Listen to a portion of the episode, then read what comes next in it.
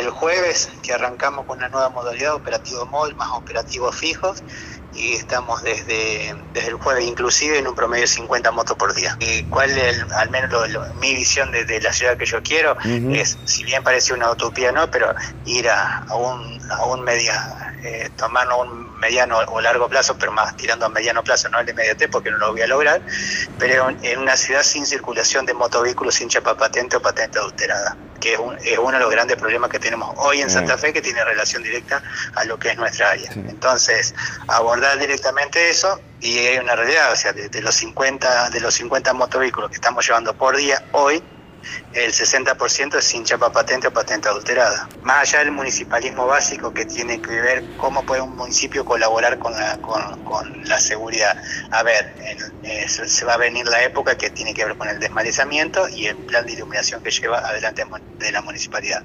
Ahora bien, desde nuestra área, ¿qué podemos colaborar? O sea, eh, primero que estamos inspeccionando armería, colaborando con el MPA, colaborando también con el MPA en, lo que es eh, desarmadero. Hicimos... Eh, un operativo en conjunto por Desarmadero, donde se, controló, se secuestró el tema de los cables, no sé si te acuerdas, no hace mucho tiempo.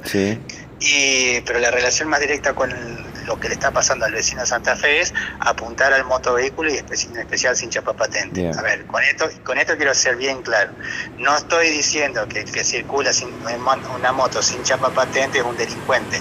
Ahora, ahora bien, hay una relación directa entre el delito en la ciudad de Santa Fe y el motovehículo. Y generalmente, generalmente, el que delinque en un motovehículo anda en una moto sin chapa patente con la con policía, o sea, eh, armado por nosotros y algunos que diagrama la eh, diagrama la URI y nosotros nos sumamos en el marco de las reuniones de la mesa de operativa que tenemos los días lunes. Lo que pasa es que es muy es muy dinámico, todos los días tenemos operativos y días que tenemos tres, cuatro, hasta cinco operativos. Eh, donde entendemos nosotros que tenemos, o sea, que tenemos la problemática y también información que brinda policía, pues está trabajando con comisaría e información que manejan ellos, donde ellos creen necesario, donde tienen problemas, entonces ahí vamos en forma conjunta. Con la moto retenida vienen al DBR, obviamente se tienen que verificar por personal policial para saber si tienen o no pedido de captura.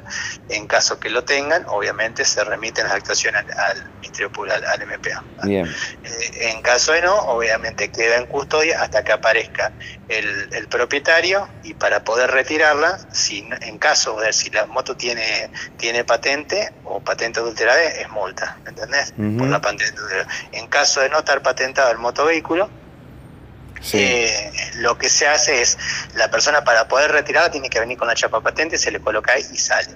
Bien. Eh, la otra hipótesis es en caso que la persona haya iniciado el trámite en el registro de la propiedad automotor, lo pueda demostrar y en ese caso que se venga con eh, con algún vehículo de, carga, una camioneta, lo que fuere, la carga y se la lleva. No puede, circul no puede salir circulando con la motocicleta. Estamos bien porque a, a principio de año se, se, destrabó, ya vamos por la tercera compactación. En, e, este momento estamos compactando 280 motos. La compactación pasada fueron 700 motos y 40 autos. Y la primer compactación fue 500 motos. Eso, eso, es lo que nos hace generar espacio como para seguir trabajando, porque si no, ¿cuál es el, uno de los principales problemas? Es la capacidad o el espacio para llevar los bienes retenidos por la custodia, no es, o sea, porque vos lo llenás, una vez que te lo llevas un bien, tenés, lo que tenés que garantizar es la custodia.